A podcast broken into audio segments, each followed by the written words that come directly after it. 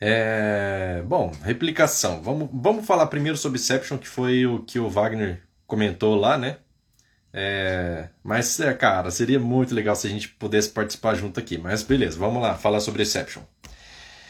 Exception no banco. Qual que é a ideia de usar Exception? Principalmente porque a gente tem como criar nomes de exceções diferentes para a gente poder colocar é, dentro do banco de dados. Então, por exemplo, existem possibilidades, não sei se vocês já, já viram Exception em Delphi, por exemplo. Vou falar de Delphi porque eu já trabalhei bastante com Delphi, tá? Então eu tenho mais tranquilidade para falar sobre isso.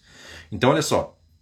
É, uma exception, quando você é, dispara ela, você pode fazer uma prevenção dela com try except, certo?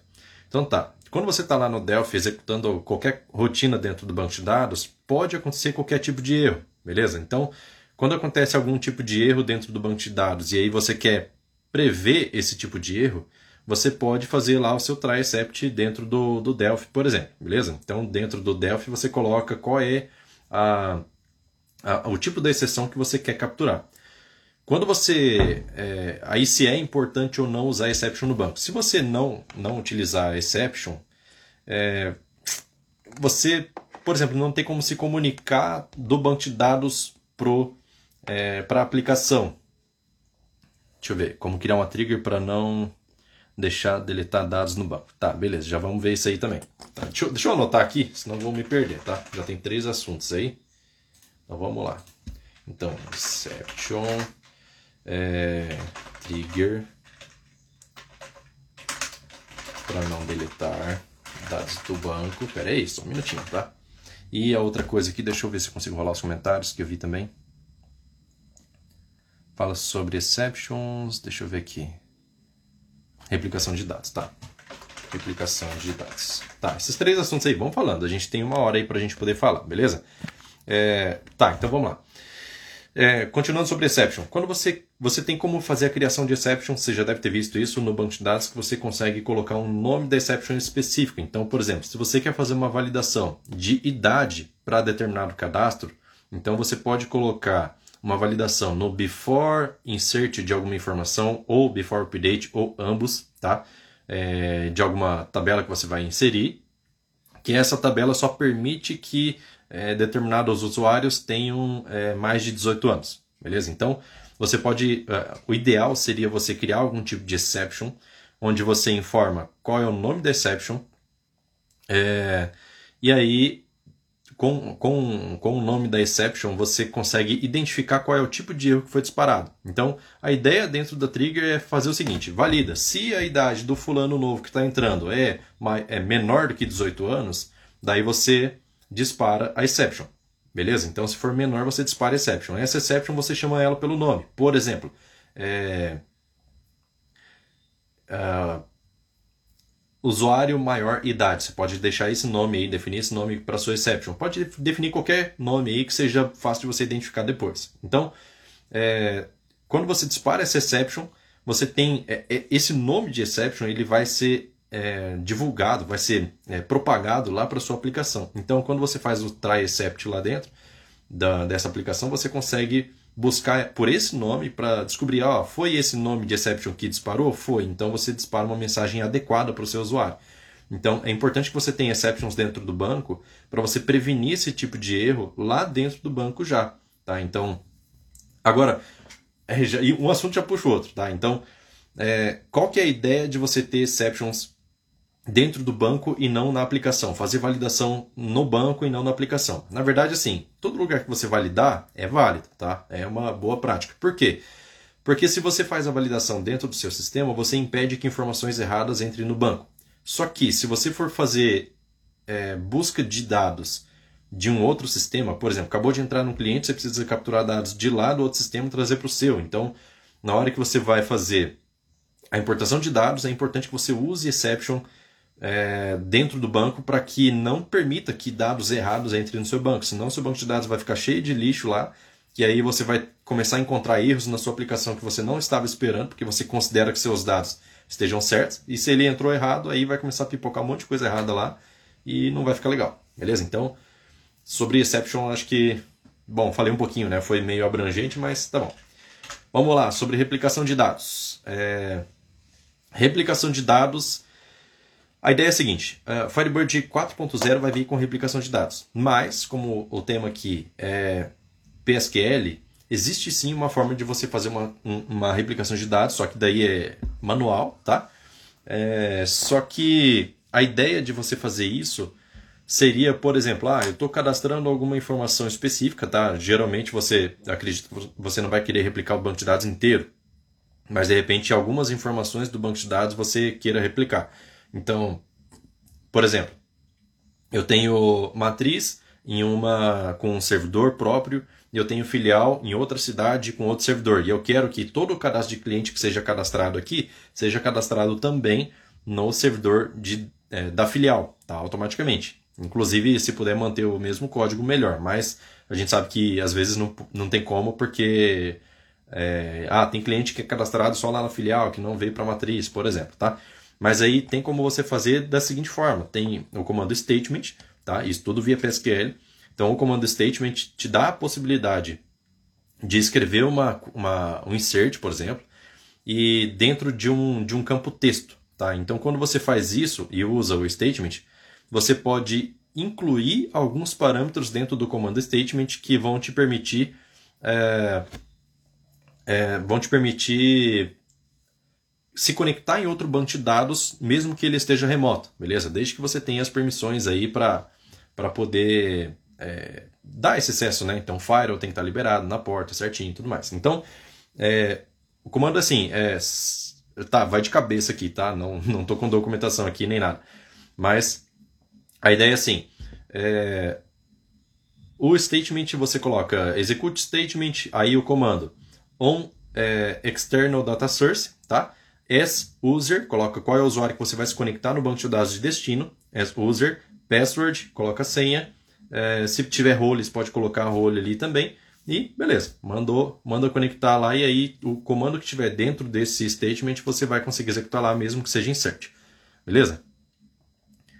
Olha só, bom, Genilson não está escutando. Eita, cara. Será que eu falei um monte de coisa aqui? Sem ninguém escutar, vamos lá. Eu sei que tem mais pergunta aqui, deixa eu anotar para não perder, tá? Deixa eu ver como criar trigger na para não deixar esse aqui eu já anotei. Explicar sobre o n para tratar erros. Tá, beleza. Então esse aqui entra também em exceptions. N. Deixa eu anotar mais coisa aqui, peraí replicador do Túlio Bittencourt, os em filiais. Eu já ouvi falar bem também desse, desse replicador. Tá, não, era 7 horas, cara, era 7 horas de Brasília. Mas tá bom. É, som ok, eu tô escutando, ouvindo normal. Sai da live e entra de novo. É, beleza. Então tá, beleza. Vamos falar aqui então, bom, sobre replicação, uso do statement, beleza?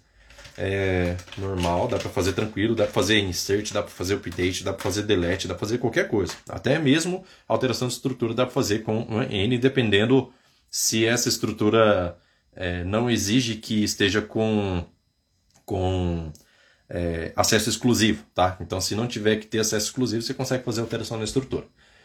Olha só, é, o n, cara, o n é uma coisa que é muito pouco explorada. Na verdade, eu, eu nunca eu nunca vi sistema algum usar, mas eu achei isso na documentação, até passei isso no, no curso lá, que é o seguinte.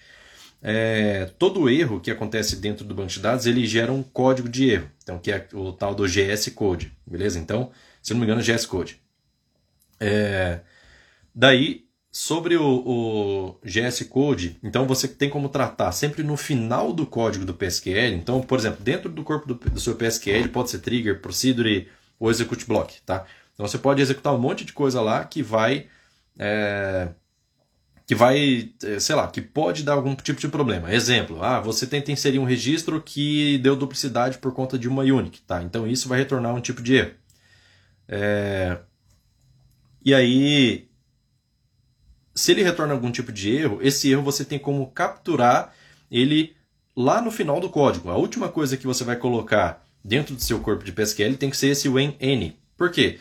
Porque, por exemplo, vamos supor que aconteça um erro de inserção, só que você não quer travar a sua aplicação para isso. Então você quer que gere um log falando assim, ó, não foi possível inserir registro tal Então você grava esse, é, assim, essa mensagem de erro, você grava dentro de uma tabela de log, tá? dentro do banco de dados mesmo. Então, quando você usa o em é, o código do erro do aí begin end e coloca o que você quer que seja feito lá, tá?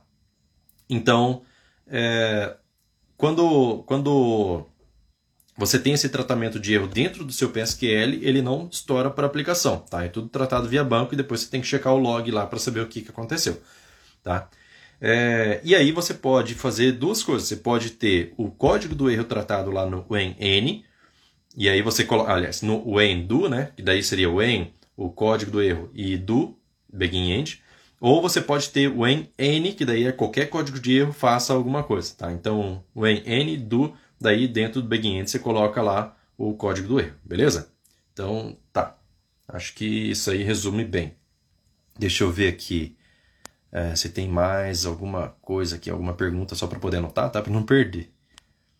Vamos lá, galera. Dá tempo de participar ainda, hein? Eu sei que tem mais uma pergunta aqui para responder, mas dá tempo de participar ainda. Quem quiser participar, só enviar a solicitação aí. A gente racha essa tela no meio, começa a conversar aí. Vamos trocar umas ideias, porque ó, vamos aproveitar essa interação aí, cara.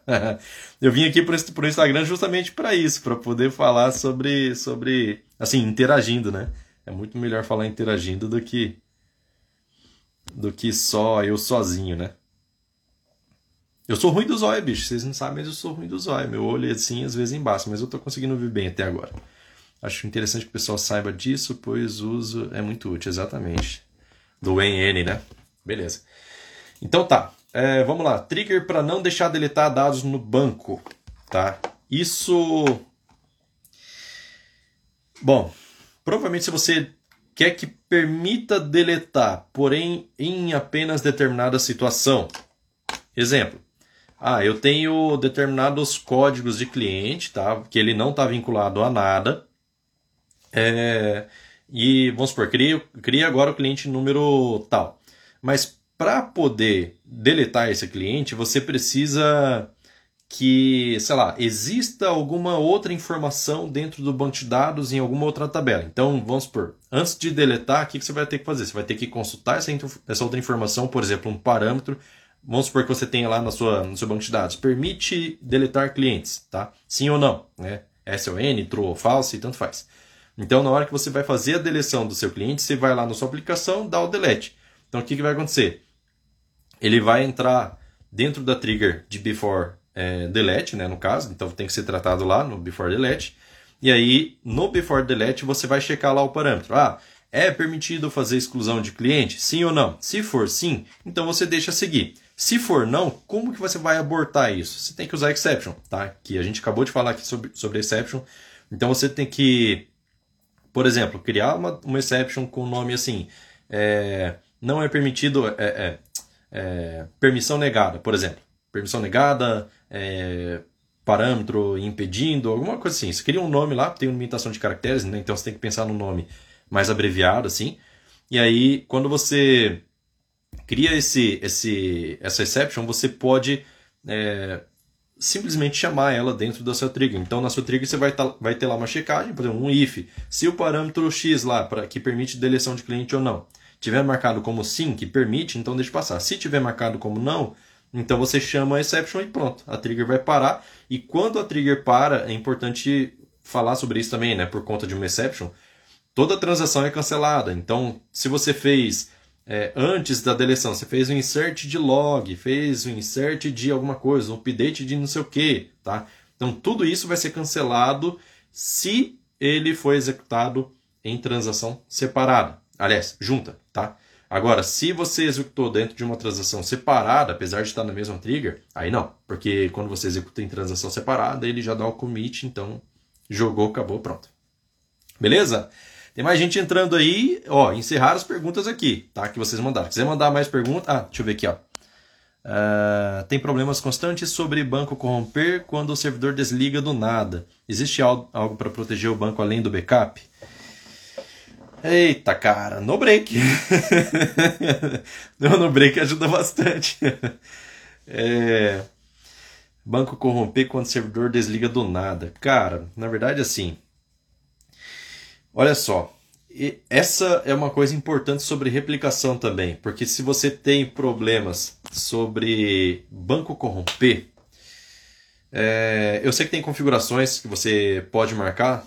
Ó, na, se você pesquisar na internet, cara, tem um, um se eu não me engano, tem uma forma, tem um, tem um, um site da IBSurgeon, uma página lá da IBSurgeon, que fala assim, 45 maneiras de, dele, é, de, de como corromper o seu banco. Então ele te fala já como, como são as, as corrupções, né?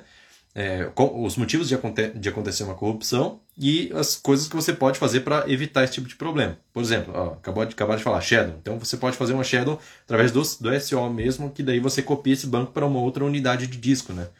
Seria uma boa. Replicação. É, você pode fazer replicação também de dados em um servidor nuvem, tá? Então seria interessante fazer isso, inclusive, só que não assim, cara.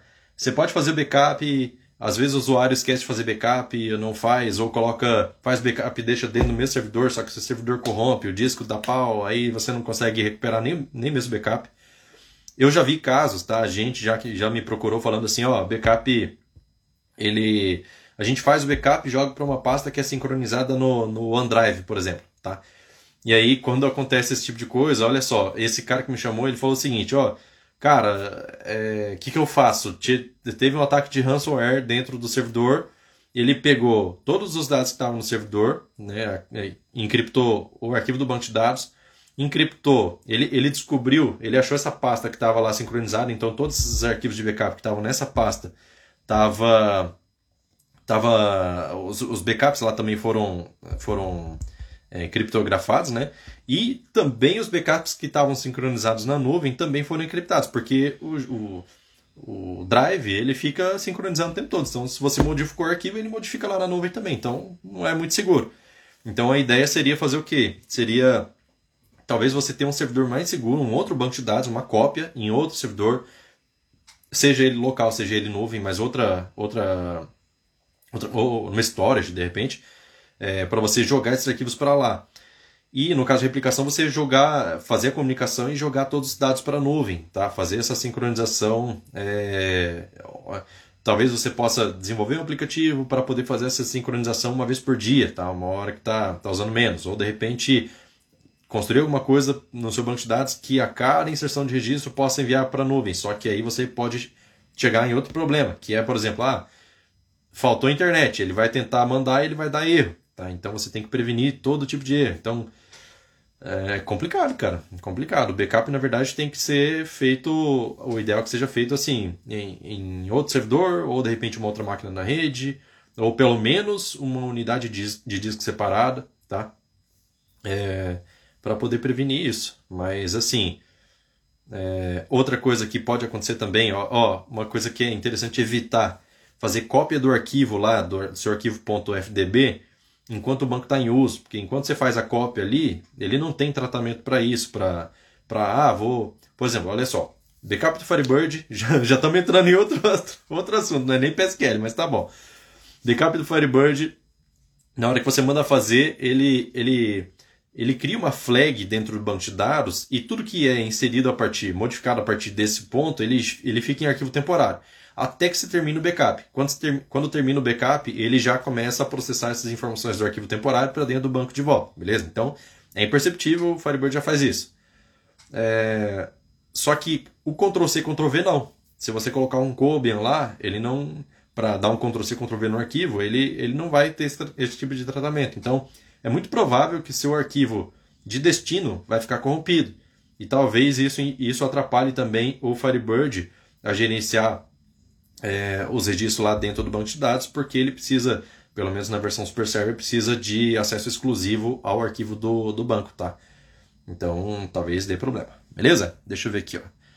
É, na, na, sua opinião, Linux ou Windows Server, qual desses SO gerencia melhor grandes bases de dados FB? Cara, olha, é, essa informação eu vou tirar lá do FDD, tá? Se, eu acho que o Genilson participou do FDD também, né? Que fez a pergunta aí. E eles falam assim que o servidor Windows e Linux bem configurado parece que já não tem mais problema com performance, tá? Fato é, o Linux, o Linux na versão console, ele consome menos memória, tá? Tanto que a gente tem servidores Linux aí, por exemplo, na Saving Cloud lá, que eles começam um servidor com uma configuração bem básica de hardware. E suporta, tá? Ele suporta.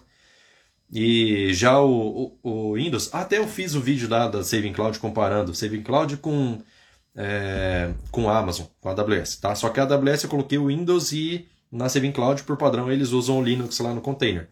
Então, é, a performance foi a mesma, só que a diferença é que a performance do, do lógico, para uma conexão, né? Uma conexão, fazer um select lá várias vezes, né? E coloquei um loop lá para repetir, queria uma aplicação para isso. Então ele repete a mesma consulta várias vezes lá para tentar gerar um consumo maior um pouco, né? E na Saving Cloud, mesmo com configuração menor no Linux, funcionou melhor do que é, do que no Windows do AWS, que tem 1 GB de RAM. Tá? No, se eu não me engano, na, na Saving Cloud tinha. Ai, cara, não, sei se era 512 MB, mas era menos de 1 GB, tá? É, porque era através de container, né? Mas assim, diz que é, é, configuração, tá? Eu não, não domino Linux, mas diz que é configuração. Depende, se você tiver um servidor Windows bem configurado e um Linux mal configurado, o Windows vai acabar ganhando. Beleza? Que mais? Que mais? Vamos tentar voltar ao assunto aí para PSQL. Mas se não for PSQL, não tem problema. Vamos falar de Firebird aqui, beleza? A gente tem até tem meia hora ainda para falar. Beleza? Quase meia hora. Deixa eu ver se tem mais alguma pergunta aqui. Vamos lá. Ninguém pode dividir tela? Meu Deus, aí, povo que tem vergonha, gente do céu. Pô, eu sou normal, cara. a sua dúvida pode ser dúvida de mais pessoas.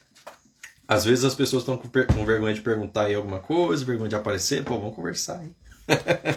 Se vocês estivessem aqui, falar, vamos tomar um tereré, mas agora não pode, porque tem Covid, né?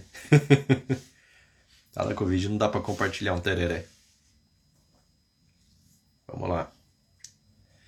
12 pessoas na live. Eita, essa é maior live do Instagram que eu já fiz. É a primeira. primeira live de Instagram. Vamos lá. É, cara, não tem mais nenhuma pergunta, tá? A não ser que vocês façam perguntas aí. Respondi, Genilson? A dúvida? Na verdade, eu só embromei, né? não falou qual é melhor, qual é pior, mas. mas é isso aí.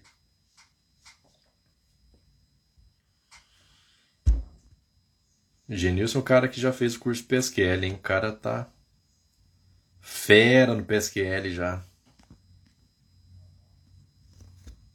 Ó, como determinar a sequência. Ah, é verdade, cara. Putz, eu vi, desculpa aí. Eu vi essa, essa pergunta e acabou escapando. Não anotei aqui, ó.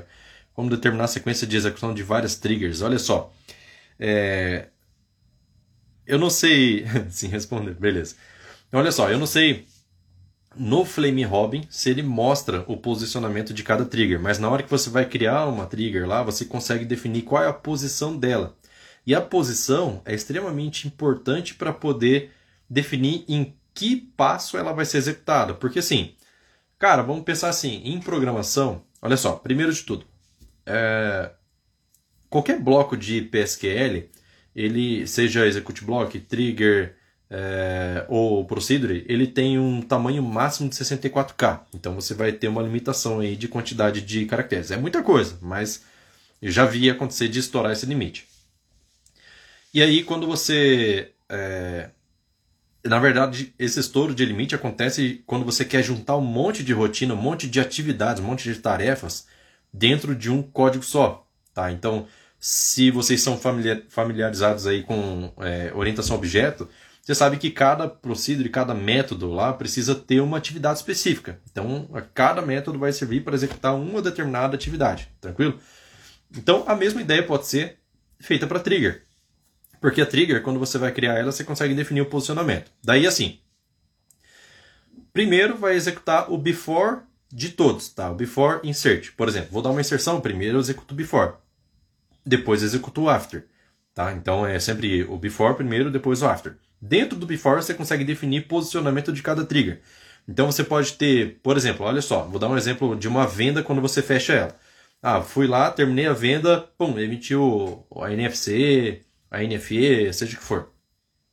Então, quando você emite, significa que a venda já está válida. Se a venda está válida, eu posso lançar financeiro, posso lançar estoque e posso, por exemplo, se eu tenho um controle de crédito de cliente, eu posso atualizar o crédito do cliente, ah, falar, ele já usou menos, usou mais, é, sei lá, 500 reais do limite dele, então você pode ter esse tipo de tratamento. É... Daí, olha só, se, se você tem é, três funções diferentes, financeiro, estoque e crédito cliente, o ideal é que você coloque isso, cada um em uma trigger separada. Tá? Isso por organização, tá? por boa prática. Funciona colocar tudo junto? Funciona. Você bota um comentário lá em cima falando o que, é ok pronto. Só que se você colocar separado, você consegue é, identificar muito fácil, porque você consegue dar um nome para sua trigger, consegue colocar um posicionamento, falar assim, eu quero que primeiro lance o financeiro. Se der algum problema no financeiro, não executo mais nada.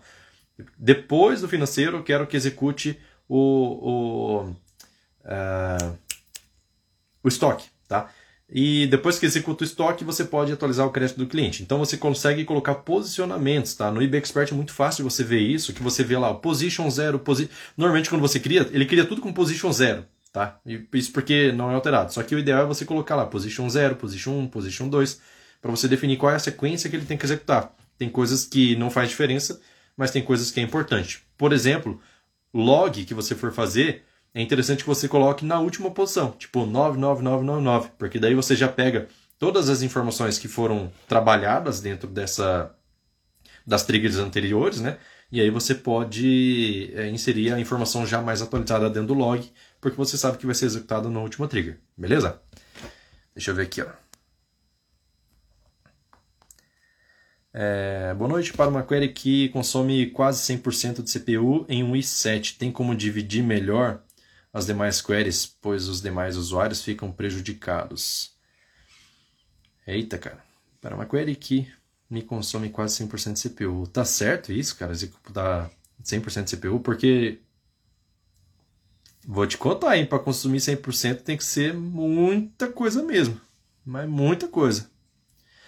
Opa, deixa eu ver aqui. Parece que tem uma solicitação aqui, hein? Deixa eu ver. Aí, ó, Alessio. Rapaz, eu não vou conseguir entender seu idioma, não. o homem é italiano, cara. é, mas espera aí, espera aí.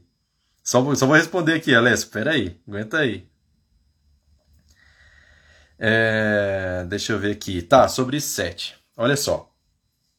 Eu fiz um vídeo no canal um tempo atrás fazendo, fazendo a separação de assim, a, a, preparação, na verdade, do Firebird.conf para que você tenha 500 conexões lá no seu, no seu dependendo do seu hardware, para que ele distribua melhor o uso de memória RAM. Olha só, é, não é normal ele estar tá usando 100% de CPU, tá? Pode ser que tenha algum gargalo, pode ser que você tenha talvez consulta não indexada corretamente. Verifica aí o seu where, seu order, é, se você está indo mais de uma vez na mesma, na mesma tabela, sem necessidade, de repente conseguir juntar algumas queries. Mas assim, considerando que sua query está redondinha lá, seus índices estão tão bem adequados, estão calculados, é, dá uma olhada nesse vídeo que eu fiz no meu no, no canal, que é sobre. Coloca lá 500 conexões, acho que você vai encontrar o, o vídeo. Que fala sobre. É bem recente, tá? É um pouquinho. Bem no finalzinho do ano eu coloquei esse vídeo que eu ensino como calcular a quantidade de memória que você separa para cada conexão, tá? Então, o Super o, o Firebird quando você instala ele, ele, por exemplo, na versão Super Server, ele já vem com ele já vem ali com com é, uma configuração bem básica. Então ele, ele coloca uma restrição bem grande em cima do cache que você vai levantar para a memória e aí ele tem que ir muito para o disco, e talvez essa ida para disco está sobrecarregando seu sistema. Então, é, tem como fazer uma configuração para que ele abra mais espaço para uso da memória RAM, tá? dependendo da quantidade de conexões que você tem. E aí ele vai menos vezes no disco. E aí, trabalhando em cima da memória RAM é muito mais rápido do que trabalhar no disco, mesmo que seja SSD, beleza? Então acho que dá para dar uma olhada. E se você, outra coisa, se você instalar o Super Classic Super Classic ele, ele é um processo só, porém ele não compartilha cache. Então, às vezes, uma consulta, se estiver usando Super Server e essa consulta, essa query, está consumindo muito processo, ele vai estar tá consumindo muito cache e vai atrapalhar o cache dos outros usuários, já que o cache é compartilhado. Então, experimenta instalar uma versão da Super Classic, por exemplo. Tá? Aqui na Super Classic você vai conseguir ter um cache individual, só que é importante que você veja essa, aumente essa quantidade de cache liberado é, para cada conexão. Tá? Isso aí você vai ver em detalhes lá no vídeo, tranquilo? Deixa eu ver aqui o que mais. Tá, vamos chamar o Alessio, cara. Vamos chamar o Alessio. quiser dividir a tela, aceito. Tá, deixa eu, deixa eu chamar aqui o Alessio. Cara, vocês vão ver ele falar. O cara é italiano, ele fala espanhol também. Vamos lá. Fazer, vamos lá. Fala, já fala a verdade já. vamos lá.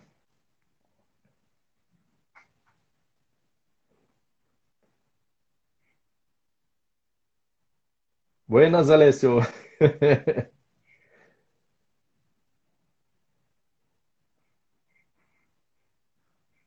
Ah, ele saiu fora. Ah, cara, é difícil. Ele é italiano, realmente. Não sei se ele mandou sem querer aqui, mas tá bom. Então vamos lá. Quem? Deixa eu ver aqui, ó. Rogério quer dividir tela. Quase. Falou tchau. É, deixa eu ver. Nossa, cara, tem bastante pergunta aqui. Vamos dividir a tela.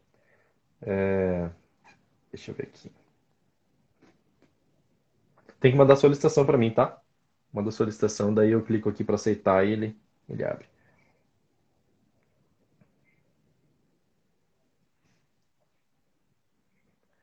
Rogério.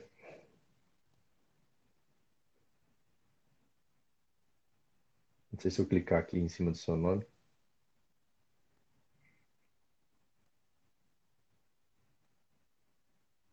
Não.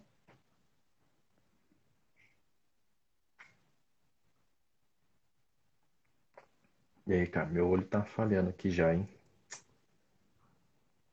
Deixa eu ver, deixa eu ver. Aqui, ó, chegou a solicitação. Solicitações.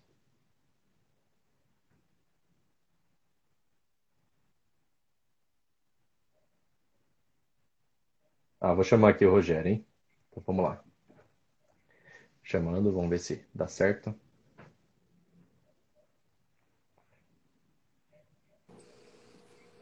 Fala, Rogério, beleza? Tá me ouvindo bem? Bem, como é que tá? Opa, show de bola. Muito, muito prazer te Que bom, cara. Seu... Oh, que isso.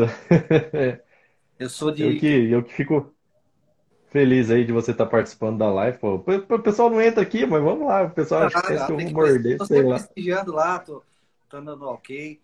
Eu sou de Criciúma, Santa Catarina. Legal. E... e... Faz tempo que você está no canal já? Faz acho que uns seis meses. É, seis meses? Legal. Bem, acho que é, mais ou menos. Mas aí eu voltei os vídeos né, anteriores. Eu trabalho com Firebird ah. desde 2004. Eu sou ah. programador das antigas. Eu fui do tempo do Clipper, do CP500 e Sim. tal e fiquei no uhum. Firebird. Mas eu vejo assim, o, a tua técnica é muito boa, muito. Tô sempre aprendendo, assim, a gente tá sempre aprendendo bastante. Pô, legal. A ideia, a ideia é essa. é compartilhar conhecimento aí. Porque é, às vezes a pessoa tem conhecimento, mas essa dinâmica de ensinar, de, de, de reservar um tempo para ensinar, para passar macetes, assim, isso é, merece a nossa consideração, merece nosso apoio. Então, por isso que eu fiz questão de entrar e te dar os parabéns. Agora eu vou Pô, também legal, vou aproveitar, show, né? Eu vou aproveitar, porque eu estou passando a versão. Opa, manda ver. Eu estou passando a versão do meu sistema, que eu já tenho algum uhum. tempo, estou passando para usar em PHP. E às vezes, Sim. e às vezes o meu, meu, eu gosto de usar muito bloco, execute block, né? Eu tenho bastante procedura e tudo, mas eu executo block, porque daí eu, uhum. eu faço só um, fica só uma transação, né? Fica muito bom. E tem dado Sim. em PHP o mesmo é, código, às vezes dá malformação quando eu estou fazendo pelo PHP, né? Aí eu tenho que quebrar uhum. a cabeça para achar onde é que é, mas é assim, né? então, se tu tem experiência nisso, de alguma coisa, quiser dividir com a gente, a gente fica grato. Olha, é... assim, eu nunca, nunca mexi com PHP. Na verdade, uma vez eu até me aventurei em, em aprender PHP, mas foi assim, só pouquinha coisa. Mas assim, nunca cheguei a fazer conexão com Firebird. Mas o que, que eu imagino que possa ser, tá? Porque o malformed string, ele é quando ele encontra um caractere que ele não consegue identificar dentro do charset que você usa, tá? Então, na hora que a gente cria o nosso banco de dados lá, a gente define qual é o charset que ele vai usar.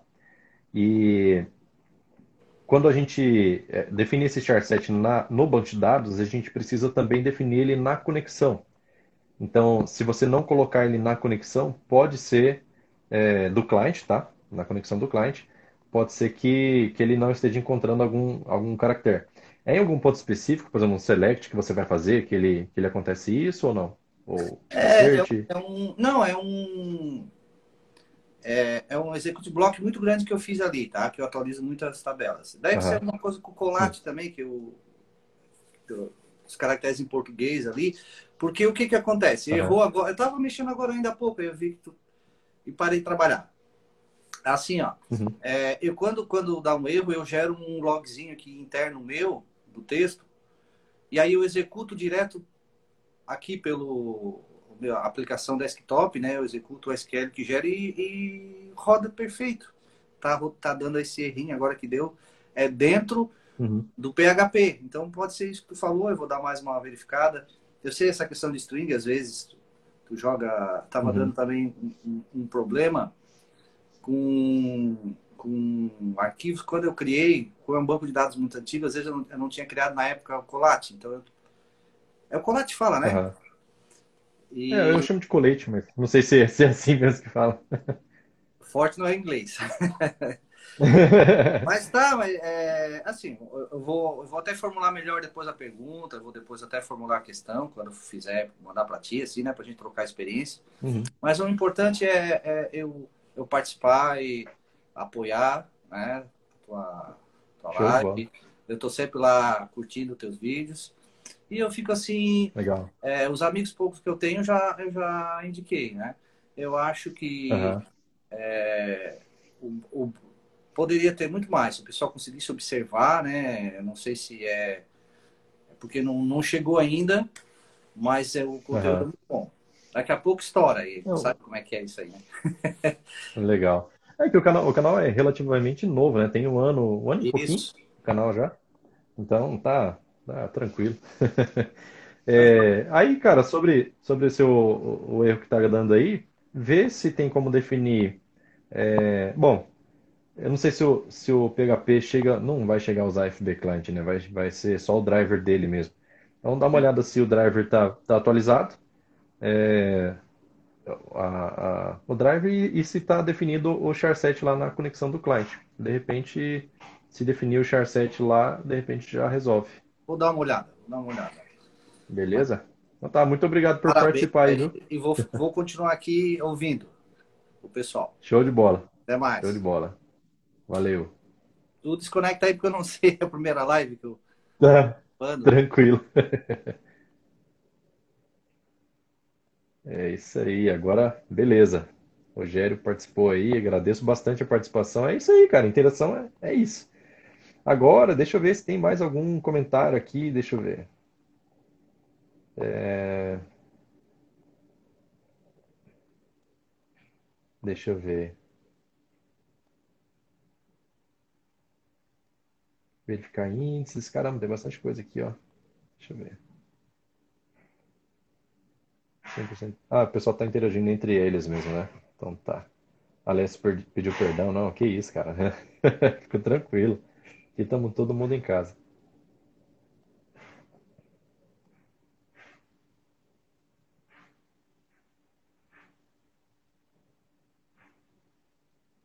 É, não vi nenhuma pergunta aqui mais. Quem quiser participar aqui, me ajuda porque minha vista está falhando para enxergar os comentários, hein? Sério mesmo. o dia todo aqui com o olho pregado no computador começa a embaçar tudo. Temos mais 12 minutos. 12 minutos, dá para dá pra alguém participar aqui, ó. Genilson falou aqui, ó, será que no FB 4.0 tem função pivô? Cara, não tem como, pelo menos não na versão beta, né? Ainda não tem como a gente espera que seja, que é aquela ideia de você criar colunas dinamicamente, tá? A única coisa que eu vi foi pivoteamento físico, é, fixo, na verdade, que você tem como definir assim, ah, sabe aquele, é, por exemplo, já fiz vídeos falando assim, como fazer é, somatório por mês em colunas separadas. Então você tem como fazer isso, só que ao invés de usar um if ou um case, você consegue usar é, um where, sabe? E daí você faz o filtro na coluna. Dá na mesma. Então não é bem parecido aí com o que tem nos outros bancos de dados. Então, pivoteamento, por enquanto, é só no só na, na, na munheca mesmo, só na unha.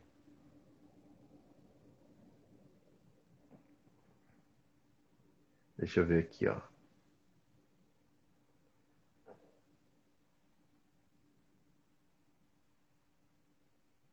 Ah, tá. Ó, boa parte da programação que fazia no Delphi dá para fazer no banco, agora que fez o curso, né? É, posso colocar a programação direto no, no, no banco? Dá para colocar. É, a única ressalva que eu tenho assim sobre colocar código dentro do banco de dados é se porventura você tem a intenção de trocar de banco de dados, tá? Porque assim, olha só, é, você colocar código fonte dentro do banco de dados isso vai, vai te permitir ter o código todo centralizado ali no banco, sua aplicação fica mais leve. Só que, olha só, a gente não pode pensar só, né, mesmo que você não tenha intenção de mudar de banco de dados, a gente não pode pensar só nisso, tá? Porque olha só, é, vamos supor que você tenha ali o seu banco de dados e o ideal é que você coloque pelo menos regras de validação dentro do banco, tá? Validação, não regras de negócio. Porque assim, talvez coloque um pouco de regra de negócio, mas olha só. Se no futuro você está é, tá programando aí, por exemplo, em Delphi, tá? aí no futuro você quer mudar sua linguagem de, de, de programação, é, colocando uma interface web, tem o componente Unigui aí, que eu sei que dá para fazer uma migração aí para web, você consegue aproveitar código do Delphi. Se você jogar todo o seu código para dentro do banco, você fica livre para trocar de linguagem de programação porque fica mais simples. Então, assim, cara, o que, que eu posso dizer? Eu não sei. qual, que é o, qual que é a melhor situação? Depende do seu cenário. Tá? Se você acha que seu banco de dados está muito inchado, de repente, não sei se compensa deixar a regra de negócio lá. Tá? Não tenho bem uma opinião formada sobre isso, tá? porque assim, a, a empresa que trabalhei tinha bastante código-fonte no Delphi e tinha também bastante código-fonte em Trigger, Procedure e em até relatórios mesmo, que era alguns relatórios era centralizado o código dentro da Procedure para já trazer os dados mastigados. É, isso dava muita vantagem, por exemplo, para relatório. Por quê? Porque os dados já vêm prontos do banco de dados, então facilita.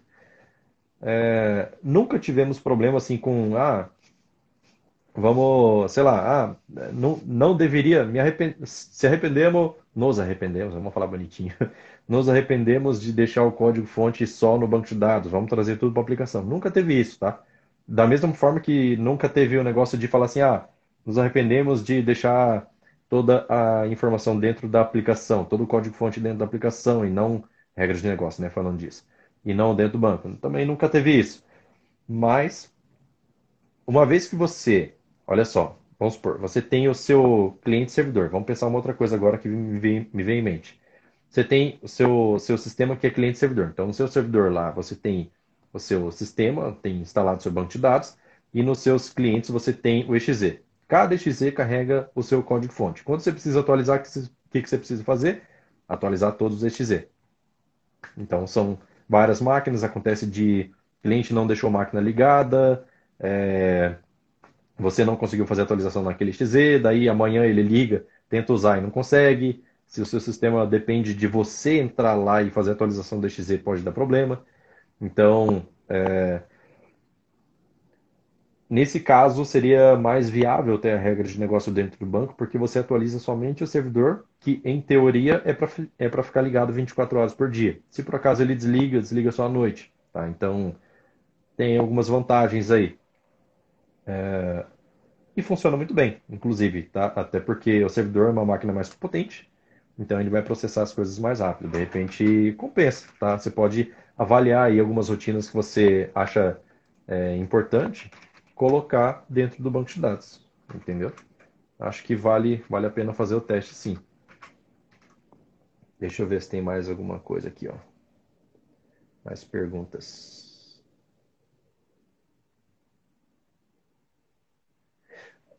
Deixa eu só fazer uma, uma observação aqui também. até comentei um pouco, mas vou reforçar aqui. Relatórios, extremamente importante que você faça essas informações coletadas dentro do banco de dados direto. Todo o processamento você faz lá, porque te facilita muito trazer os dados prontos. A ideia do banco de dados, ela serve para armazenar. Né? Banco de dados, como todo mundo sabe, serve para armazenar, mas não só para isso. É importante que você traga os dados já prontos, processados, para que é, o seu cliente não fique sobrecarregado. Isso permite, o seu cliente provavelmente vai pagar mais caro pelo servidor, certo? justamente para ele processar mais requisições com mais velocidade. Então, se você coloca a extração de dados inteira dentro do banco de dados, por exemplo, ah, eu quero fazer uma busca de, é, sei lá, gera, vamos, vamos, colocar forte aqui o negócio, geração de SPED fiscal, pesado, certo? É, então você precisa trazer muita informação do banco de dados, mas muita mesmo, um período inteiro de um mês é, trazer de dentro do, do banco de dados. Então, quanto mais mastigado você trouxer a informação, melhor vai ser para a sua aplicação, porque o seu cliente pode ser uma máquina mais, mais, mais simplinha, tá? mais simples. E aí, se, ele, se você trazer uma massa de dados pela rede, né, trafegando pela rede, que já vai ter mais custo, para chegar no seu cliente, para ele, para o EXZ lá começar a processar, isso vai dar problema, tá? Então, mesma coisa, ambiente nuvem, tá? Ambiente nuvem, Quanto mais coisas você trazer pronto do banco de dados, melhor para sua aplicação, que fica mais leve, tá? Deixa eu ver aqui mais informações, mais perguntas, deixa eu ver. É... Vamos lá, temos cinco minutos, hein, cara? Acho que talvez a live caia. Se ela cair, daí então já. Aí, acho que quinta-feira a gente faz mais uma aqui. O que falta ser melhorado no Firebird, na minha opinião? Eita, cara. É, eu acho, tá, na minha opinião, ele precisa melhorar ainda com relação à, à nuvem. Porque assim, é, não que não seja bom, tá? A gente já consegue, já vi casos aí de colocar sistema em nuvem direto, conexão direta com o sistema na, com banco de dados na nuvem que funciona como se fosse local, tá? Tudo depende da latência. Eles melhoraram algumas coisas aí no, no Firebird 3.0 é, a respeito de é, compactação de dados na hora de buscar dados da nuvem. Então, isso já foi uma melhoria, só que aconteceu só agora no 3.0. Eu, eu, sei que tem outros bancos de dados aí, por exemplo, Postgres, se eu não me engano, ele já tem tratamento de JSON. É, só que depende do ponto de vista, porque olha só, se você vai precisar ter tratamento disso no seu banco de dados, é outra história. Tem muita gente que usa banco de dados parrudo e não usa nem metade dos recursos que tem. Tem muita gente que sai do Firebird para outro banco de dados, achando que o banco de dados não está bom, mas não conhece metade dos recursos que o Firebird tem. Então, é, precisa ver o que é necessário mesmo você ter na sua aplicação para saber se é, se falta realmente alguma coisa. Porque se ele está te suprindo, então tá ótimo. Tá? Então, meu ponto de vista é esse aí. Deixa eu ver se dá tempo de falar mais alguma coisa aqui, cara. Talvez a live vai cair. Muito tempo atrás tive um problema com o Select, mas era no terminal. Fiz uma procedure e resolvi o problema, pois o servidor ficou com toda a responsabilidade. Talvez isso ajude a... Exatamente. Mesma coisa que a gente estava falando ali agora. Tá, deixa eu ver aqui se tem mais alguma coisa. Trafegar JSON. Depende. Se você tiver na nuvem, faz uma consulta através de API, provavelmente seja melhor via, via JSON. Mas o protocolo TCP/IP já está aí faz bastante tempo, né? Enrola bem também. Às vezes o tempo de você converter para JSON e mandar, certo que é pouquíssimo tempo, né? Mas pode ser que compense. É... Não sei, tem, teria que testar as performances, que depende, tem muita variável para avaliar, por exemplo, a latência que você tem, se o TCP/IP vai ser é, rápido o suficiente, se não, se não for, se você precisa fazer isso via JSON, tá? Vamos lá.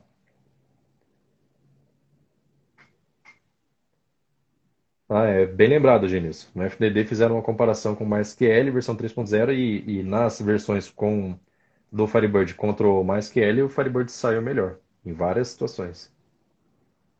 Olha lá, Rogério já resolveu, era o Char7 sim. Beleza, maravilha. Show de bola, galera. Show de bola. Então, bom, acho que por hoje é isso, tá? Já passou uma hora aí de live. Daqui a pouco, se eu não parar, o, o, o, o Instagram vai me derrubar. Então eu agradeço aí a presença de vocês. Mais alguma pergunta aí para tentar arrematar esse último tempinho? Dele like, viu? Um monte de coração subindo aqui, hein? então, mais alguma pergunta? Não? Se não, acho que é isso. Então, beleza, pessoal. Acho que vamos ficando por aqui então. Vamos encerrar esse vídeo, tá? Foi pô, de um fast tip passou para um raiz loucão, né? Porque foi cumprido pra caramba, uma hora de conteúdo. Agradeço aí a presença de todo mundo, muito obrigado de verdade, de coração. Sem, sem vocês, essa live aqui não existiria e com certeza vocês ajudam muito aí a movimentar canal, compartilhando tudo. Então agradeço demais aí todos vocês, beleza? Então é isso, vamos ficando por aqui. Valeu, falou, tchau, tchau. Só tem que achar como é que encerra aqui agora. Acho que esse X aqui, vou fechar. Valeu, obrigado, hein?